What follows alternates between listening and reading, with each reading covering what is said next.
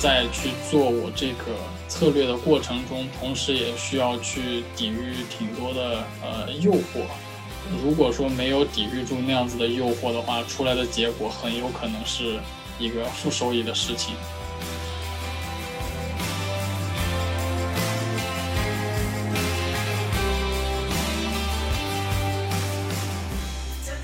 我们的能力所能够把握的重要的投资机会是比较有限的。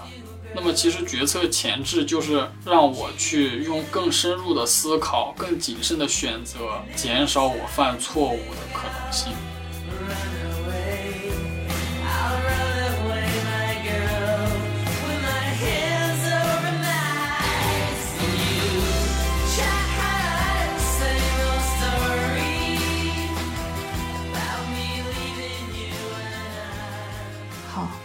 我们讲完房子、黄金、比特币之后，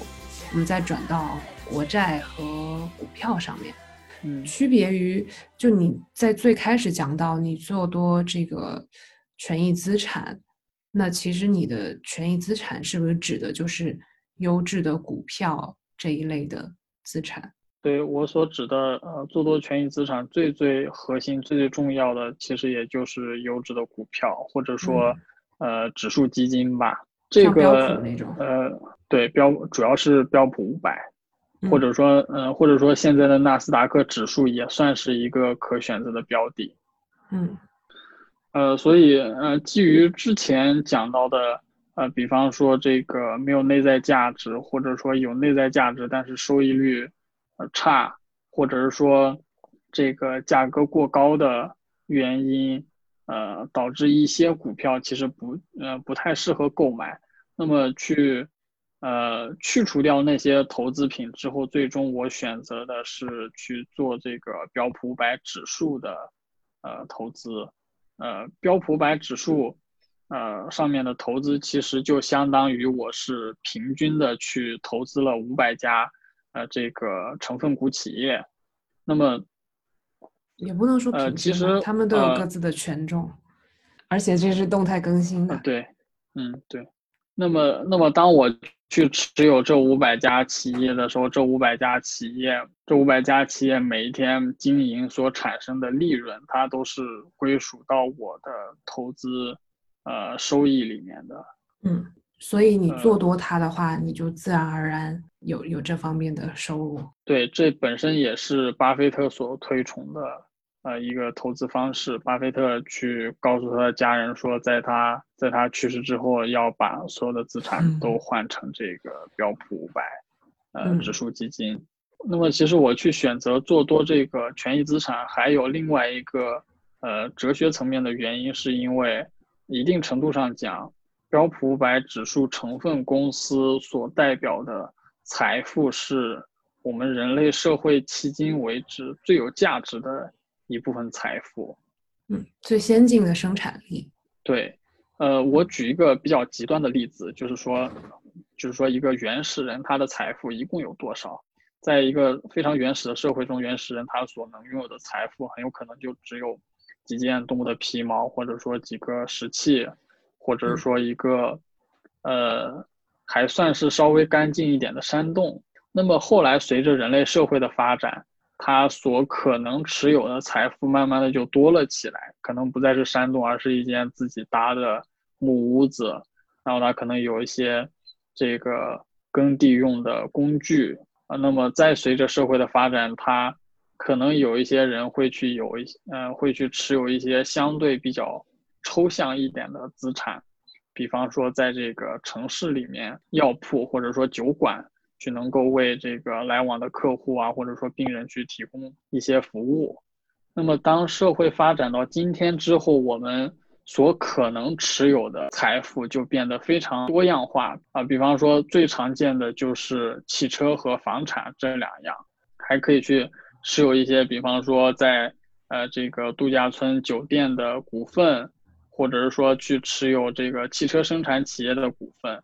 因为这些企业是代表了我们当今社会最最高效的生产力，他们能够去，呃，成为一个，比方说银行业啊，或者说生产业的巨头，本身就是因为他们有着非常高的生产效率，他们可以去消耗最少的社会资源来去提供最多的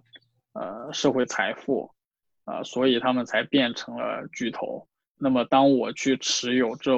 五百家企业的股份的话，就相当于我持有的是这个是当今世界上最最具有生产效率的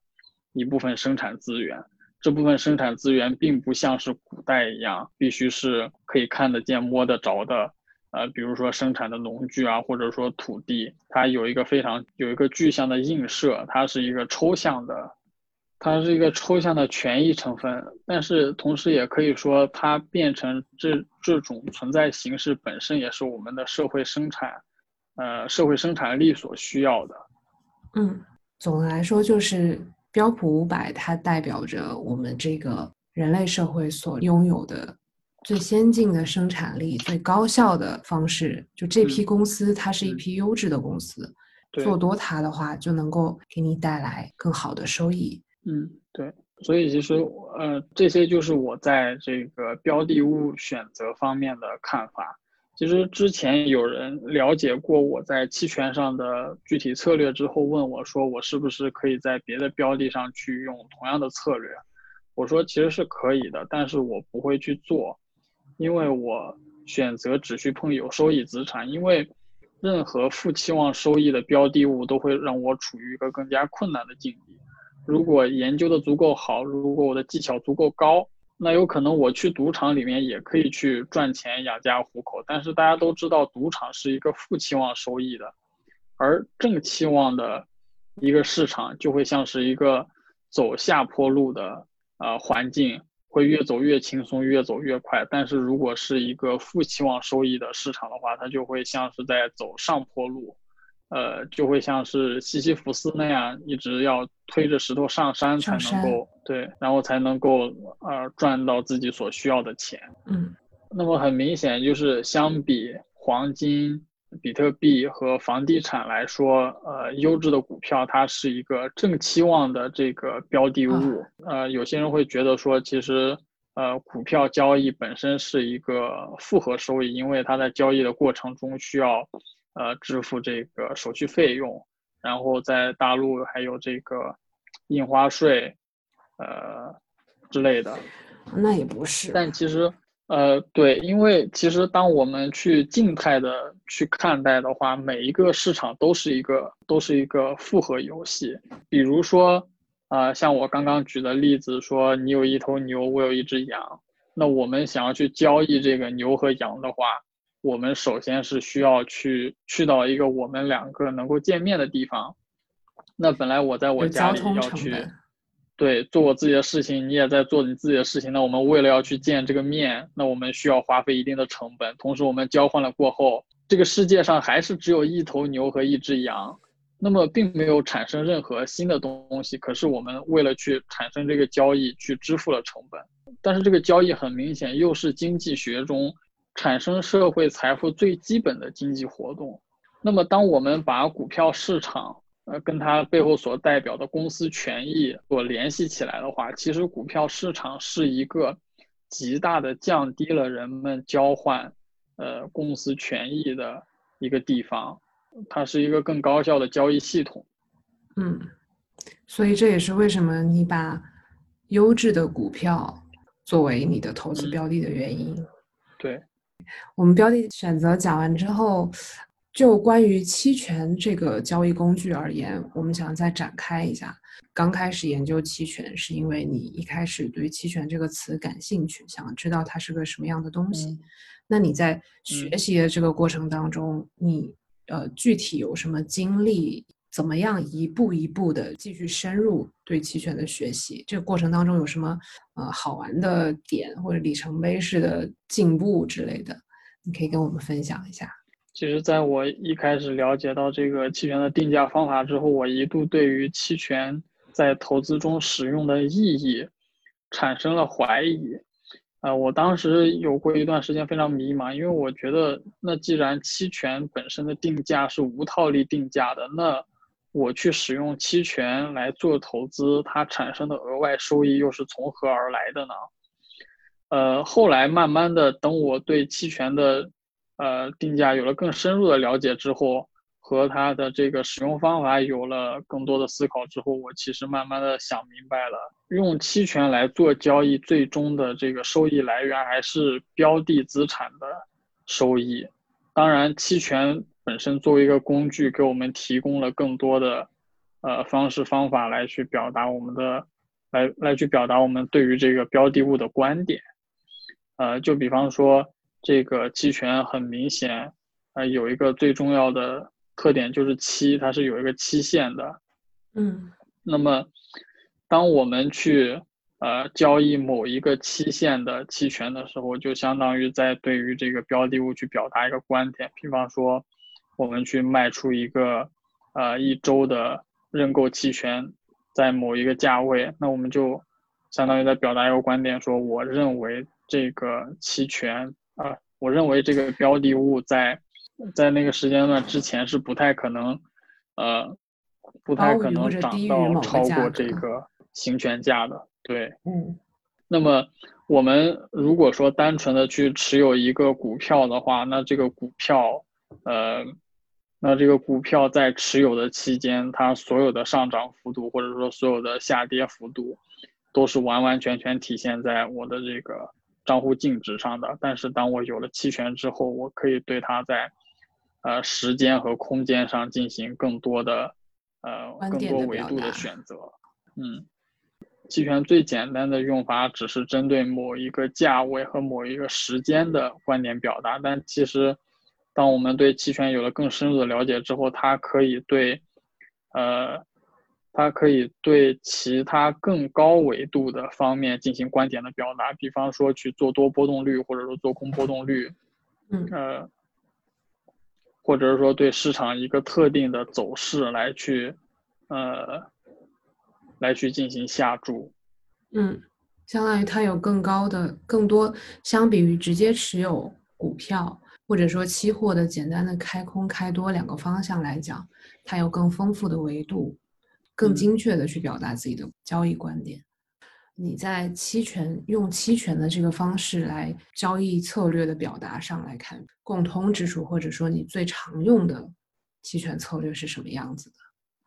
期权上面可以赚钱的方法有很多，但是我但是我自己比较常用的策略总结下来，他们有一个共通之处，就是他们都是在卖短买长，就是去。卖出更短期的期权，然后去赚取这个更大的西塔，然后呢，去买入更远期的期权，去支付啊一个较小的西塔作为我的这个账户保护。嗯，这个卖短买长相当于在呃表达我的一个观点，就是呃标的物在短期内的波动更加像是一个呃随机漫步。而并不代表着永久性的价格上涨或者说下跌，嗯，但是标的物在长期来看却呃有着几乎确定性的结果。比方说，呃，如果以呃十年的周期来看，那标普五百是一定会处于一个上涨呃趋势中。嗯，当然我们在交易的过程中是没有办法到期日有十年这么长的。标呃这么期限这么长的，对期限期限这么长是很难接触到期限这么长的期权的，但是，呃，他们中间的核心思想是共同的。你实际上你的卖短买长的这个周期，短所谓的短应该是在一个月之内，长是几个月左右，这样吗？呃，我的卖短买长一般是短是指一周或者比一周更短的，然后如果长的话，一般是两到三个月。嗯嗯，呃，这个一周和两三个月的选择，同时也还跟标的物的选择有一定的关系。刚刚我虽然跟大家讲了说我的这个投资标的是指权益资产。但是其实我并不是简单的去在这个标普五百上面做这个投资，而是去选择了另外一个跟标普五百高度相关的指数，叫波动率指数。因为我认为波动率指数是一个相对而言更容易去表达我观点的一个呃衍生品介质，嗯，呃，那在波动率指数上面去去表达我的观点，用一周和三个月和两到三个月的期权是非常合适的。所以这这并不代表说就是大家可以很随意的去把这个一周和两三个月的期限选择套用在标普五百指数上面。对，不构成任何交易建议。对。那么我还有一个想跟大家分享的，就是我在我在用期权去表达我的观点的时候，其中有一个理念是，我会选择去用自己在短期内收益可能性中的一小部分来换取，呃，当市场向呃对我不利的方向去大幅运动的时候。产生大幅亏损的可能性，呃，就比方说，呃，当我去持有这个标普五百，然后我会选择说去卖出一个期限非常近的认购期权，来去，呃，让我短期内的最大收益有一个极限值。这个卖出认购期权的这个权利金，我会选择去。我会选择去买入一个期限稍远一些的看跌期权，这样子，这样子就相当于是我放弃了标普在短时间之内大幅上涨中的一部分收益的可能性，来换取了它不会在产生大幅下跌的时候对我给我带来无限制的亏损。还有就是我们可以通过这个。通过在期权上选择过量的保护来实现反脆弱，其实反脆弱这个事情在很多人眼里认为这并不是投资所必须的，但是其实我认为在现在这样子，呃，标普五百居高不下，似乎去直接做多它又好像是比较危险，但是你不去做多它，去选择其他的那些收益率更低的标的，那又很可能去。呃，踏空一个长期趋势，在这种情况下，呃，去选择做多它，并且去给它构建一个反脆弱，就变得非常的必要，并且因为，呃，近几年来这个被动投资的风靡和桥水全天候策略的流行，所导致的这个美国股市脆弱性的增加，反而可以让我们这种反脆弱的策略。去获取更大的收益，嗯，呃，今年三月份其实就是一个非常好的，呃，这个美股的被动投资和桥水全天候策略导致的脆弱性增加的例子。我们在既要去参与到标普五百长期上涨的这个过程，但是呢，由于现在黑天鹅频发，或者说现在标普在一个。呃，高位的情况下，它随时有可能来一个比较大幅度的下跌。这种情况下，如果我们策略当中添加了反脆弱的期权，我们可以从中获得更高的收益，这样其实是更好的。对，嗯，你三月份那次收益怎么样？三月中旬的时候，最高的收益有大约百分之两百四十，但是因为后续我的这个止盈。操作失误，因为。因为这个行情我毕竟也是第一次遇见嘛，最后到这个三月底的时候，我呃最终的这个盈利情况只有百分之一百一十，是整个仓位的百分之一百一十是吧？对，嗯，刚刚我们谈到这个反脆弱的问题，但是即使我们构建了反脆弱，并不代表我们就可以高枕无忧了，因为期权并不会让我们的这个脆弱性消失。它只是去让我们的这个脆弱的条件变得严苛，就比方说，当我们去买了这个过量的保护期权的时候，其实对你，呃，对你的仓位来说，最坏的情况从原来无限制的下跌变成了下跌到某一个特定的点位之后不再继续下跌，所以其实我们的脆弱性还是存在的。那么我们通过可以。多个期权的组合来让这个脆弱的条件变得越来越严格，它就不再是股市的单调下跌，同时也不是股市运行到某一个点位，而是变成了一段时间内一个特定的走势。也就是说，当你的这个动态对冲的策略得以合适的调整的话，你可以让这个条件变得非常非常严格。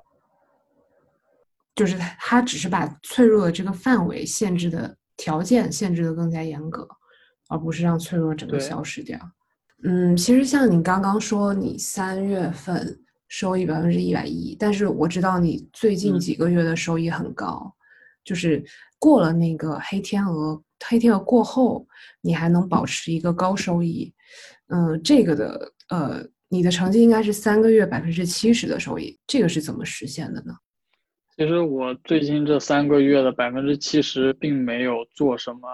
我之前没有做的，或者是说像是神来一笔这样子的操作，我呃还是去依照我之前的投资策略，然后认真的去执行下去。同时，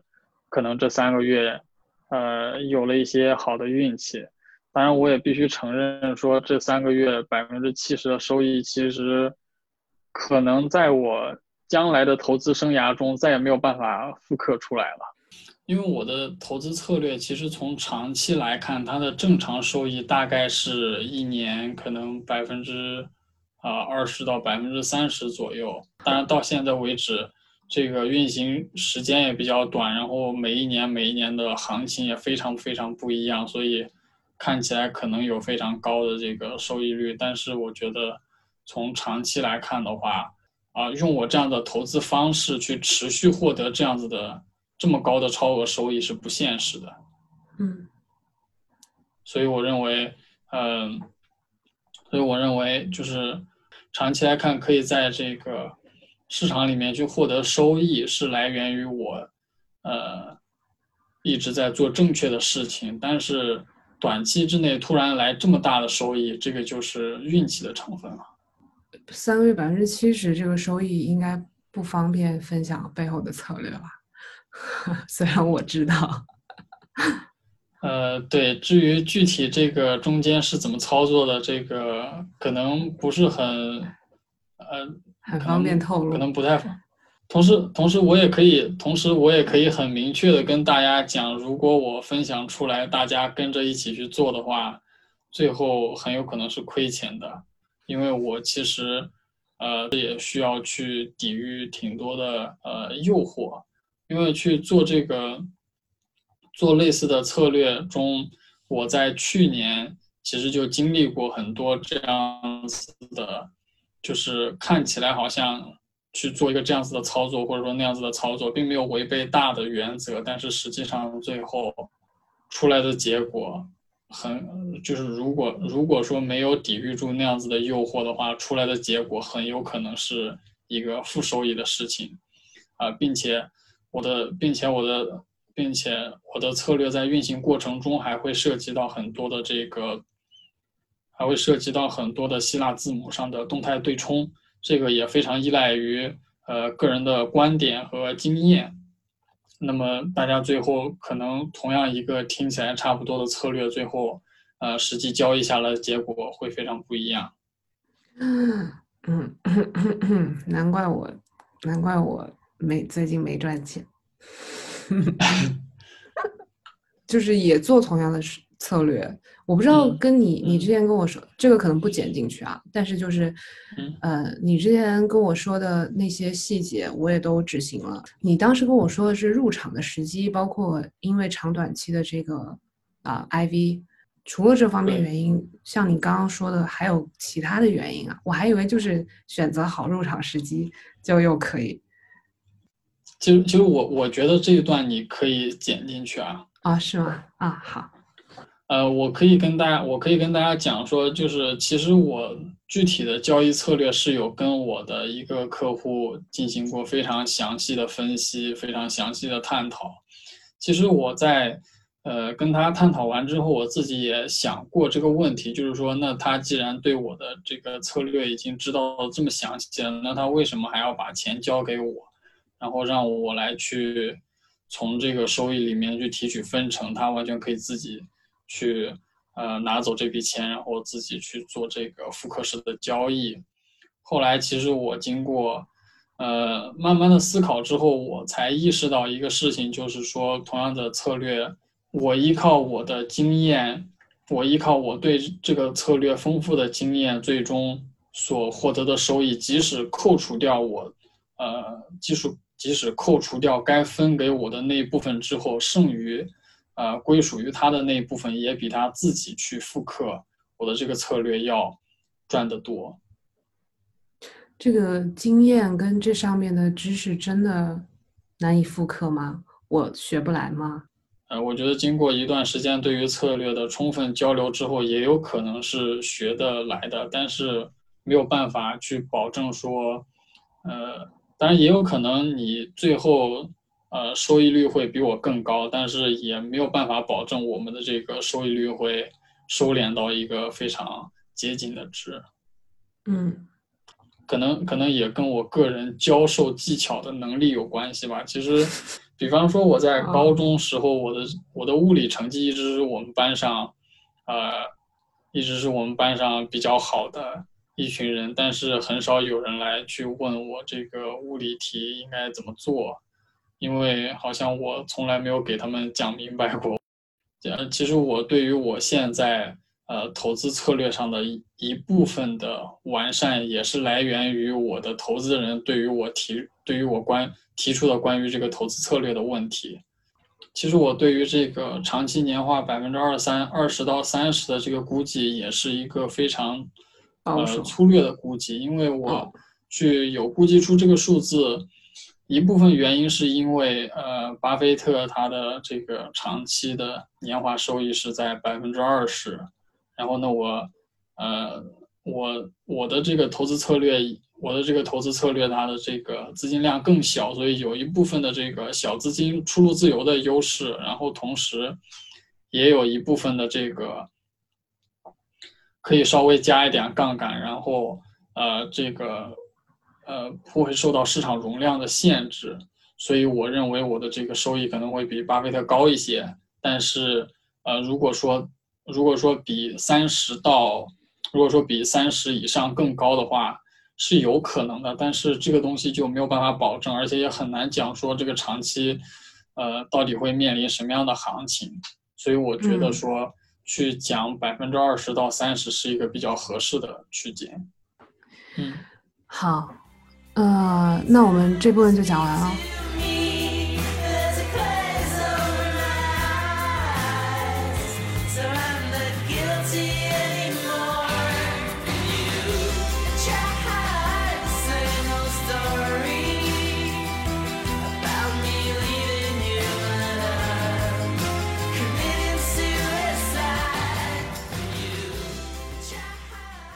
我记得你在刚入许大群里面的开始就已经提到了决策前置这个事情，那我就想知道说决策前置到底是什么，以及我们为什么要做决策前置？决策前置就是指说我们在去呃开设每一个仓位的时候，甚至在去决定策略的时候，就已经要提前想好说我们这次开仓的条件是什么，然后开仓之后。在什么样的条件下要止盈，或者说选择呃不去止盈，呃，然后在什么样的条件下止损，或者说在呃什么样的条件下需要进行期权或者说标的物仓位上的调整，这些都叫做决策前置，并且这个决策前置是要在这一切事情发生之前，你就已经要决定好，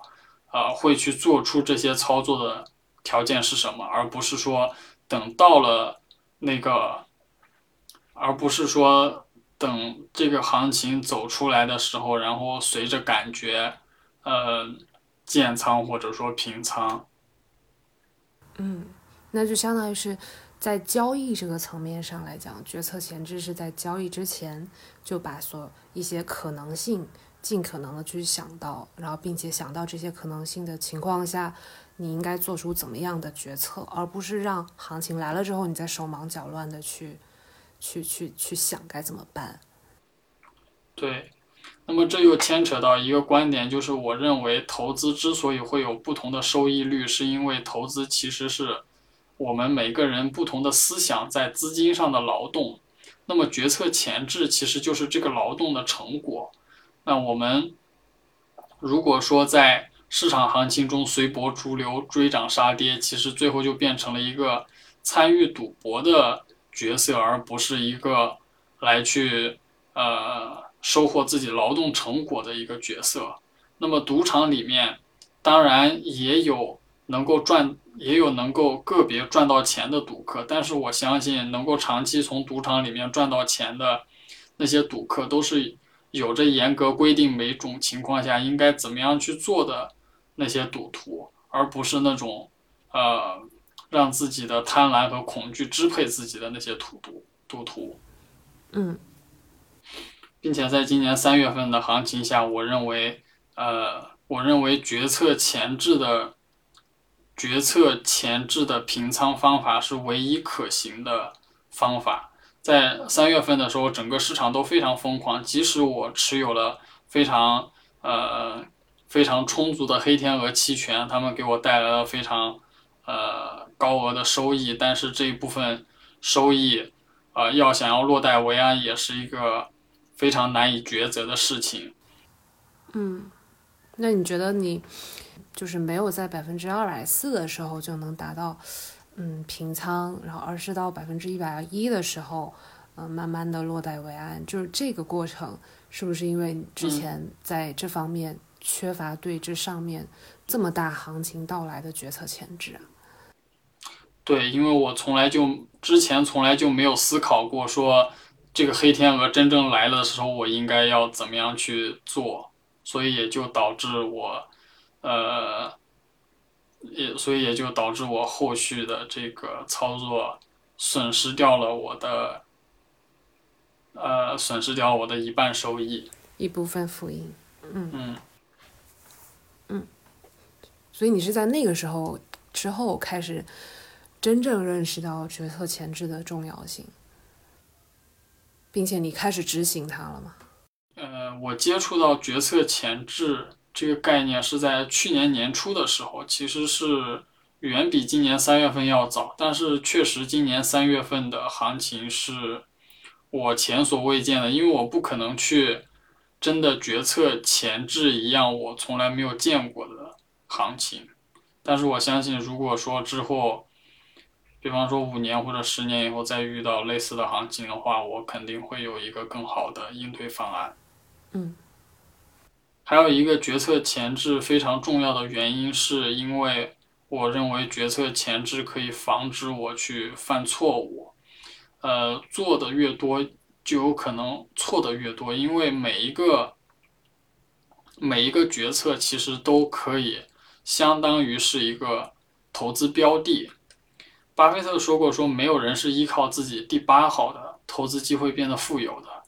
也就是说。我们的能力所能够把握的重要的投资机会是比较有限的。那么，当我一个星期需要做一百个决定的时候，那么这一百个决定里面总有一些是属于最差的那一部分。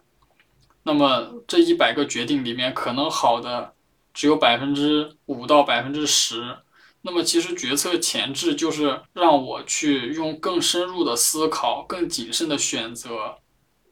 让我在这一百个决定里面，从前二十个里面随机挑选出五个来。那么，如果说这五个作为我的决策前置规则，那么就可以减少我犯错误的可能性。我接下来想问说，你在经历过三月份的那次之后，你肯定有对你三月份的那次失误进行总结。那除了那次总结之后，你呃之外呢？你有没有呃定期的去总结自己的交易上面的失误？就是我经过呃我定期总结自己的交易之后，发现其实我赚钱的都是我赚钱的交易都是我一直以来长期遵守的规则，而临时决定的一些大部分其实都是赔钱的。呃，所以我认为。谨慎遵守纪律是我作为一个散户能长期赚钱的一个基本条件，并且我们之前也提到过，说就是，呃，我希望去做一个正收益的标的。那么，如果说我去在这个标的物上进行过于频繁的交易的话，其实也是有可能让一个，也是有可能让一个正收益的标的去变成一个负负期望的事情。就比方说，呃，标普几十年以来长期的收益率大约是百分之十每一年，那么一年是两百五十二个交易日。如果说交易过于频繁的话，可能这百分之十的。年预期收益率除以百分除以两百五十二个工作日之后啊，两百五十二个交易日之后，它所剩下的呃每一天的交易的不是每一天的收益都不足覆盖你的交易成本。嗯，你的账户里面就是一周就动个一两次，然后并且都是在周五那个时候进行移仓。然后其他时候顶多就是在长期的那个保险再往下滚的时候再进行一次，其他时候基本都不动。这是你实践了这么久以来的策略，基本都是遵守这个规律的。这样，对，并且能够提前制定好投资规则，同时也是我抵御诱惑的一个方法。其实，在呃投资过程中是有很多很多。呃，来自各方各面的这种诱惑，比方说有人会跟你说，哎，我有一个什么消息，呃，哪一家公司要大涨，或者说，哎，我经过了深入的研究，我认为这一家公司啊有着无穷的潜力，他们有着非常高速的发展。但是其实，在我呃读过《聪明的投资者》这本书之后，它教会了我去警惕这些像是无穷的潜力啊、高速发展这种词语。嗯，好。那你刚刚提到《聪明的投资者》这本书，你还有没有别的一些书可以分享给我们？就是一些输入方面，你在投资方面除了看书啊，有没有听一些课，或者是看一些呃什么样的文章，这些来获取你的呃交易的一些一些灵感，或者说你获得一些交易的知识呢？我认为还有一本书也非常值得推荐，也是巴菲特一直在推荐的，叫《证券投资》，不，叫《证券分析》。嗯，呃，聪明的投资者和证券分析这两本书是相当于我呃形成现在投资理念基石的两本书。呃，当然，呃。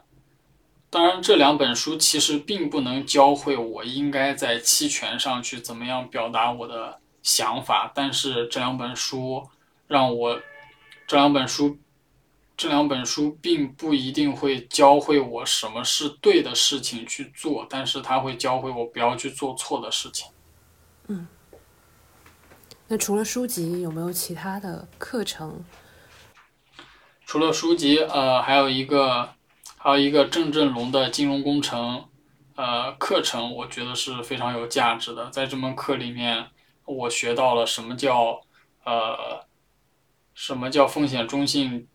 风风险中性测度定价。然后同时，他呃，同时他这个课程里面一直贯穿始终的呃无套利定价方法，也是呃对于我理解期权有非常大的帮助。然后除此以外的话，我还非常推荐大家可以去看集思路上的一些呃讨论。集思路是一个论坛，呃，大家在这个论坛声这个论坛声称自己是一个低风险投资论坛。那么上面的人确实也对呃各种各样的投资机会有着非常严苛的要求。他们对呃他们论坛上对呃各种。呃，社会现象、投资理念，还有投资中人性的恐慌和贪婪，都有呃都有所讨论。呃，但是，因为它因为它这个是论坛形式的，它的信息密度可能不是那么高，然后呃会会掺杂着一些呃不是很有价值的内容，所以我觉得大家可以选择去关注他的公众号，然后看一看他每天在公众号上精选出来的。文章和讨论，嗯，好，嗯，那最后小国有没有其他的要跟我们分享的交易理念？嗯，嗯，其实我还有一个想跟大家讲的，就是说今天大家呃听我讲了这么多，可能觉得我讲的好像都不是特别有实际的操作意义，但是呃，我想跟大家讲一下呃我小时候的一个呃我小时候的一个想法，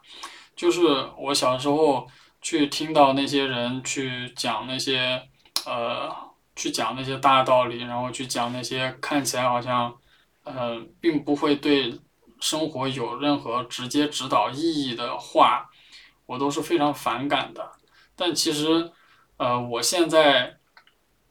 慢慢的理解了我当时为什么会有那些想法，以及为什么那些人会选择要讲这些好像没有什么用的话。其实大道理，呃，其实大道理是。不太好用的，然后并且它呃见效也是非常慢的，就像我们，就像我们总会在呃书店里面看到啊有那些，比方说七天搞定 C 加加这种书，其实我们其实我相信呃任何一个，就我相信任何一个对于 C 加加有着一定了解的人都知道，这其实是一门非常非常难以用好的语言。同样，我们，呃，同样，这些这些抽象的，呃，这些抽象的，并不具有非常切实际指导意义的话，其实是能够在当我们面对无数混乱的信息和决策条件的时候，给我们，给我们一个清晰的指引。呃，只有。大道至简才能帮助我不偏离我本来的路线，让我去坚持做正确的事情，而不是说在那些错误的事情中迷茫。呃，当然，去遵循这种，去遵循这些大道理给我指出来的路，它本身也是有一定的缺陷的，因为本身，因为，因为这些，因为当你选择了一条大道理给你指出来的路，呃。要看到它的结果是需要有一段的时间的，所以有可能在，有可能在我已经走上了一条错误的道路，但是自己却完全不知道。那么在这里，我非常想感谢一下我父母和我太太，呃，对我投资这件事情的支持和认可，让我有充分的选择空间来去做这个对的事情。呃。我来跟大家分享一个我前几天在呃集思路上看到的一个小段子吧，呃，就是说一个地主有一天跟自己家的长工说，呃，我呃你每你每工作一天我就给你一斤粮食，然后那个长工跟地主说，要不这样，呃，我工作第一天的时候你给我一粒粮食，我工作第二天的时候你给我两粒粮食，然后。之后每一天都是前一天粮食的两倍，呃，这样怎么样？那地主非常愉快的答应了。呃，可能有人会觉得说，那这个故事的结局是不是长工把地主所有的钱啊，所有的粮食全部都拿走了？啊，其实不是的。这个故事的结尾是在第七天的时候，这个长工饿死了。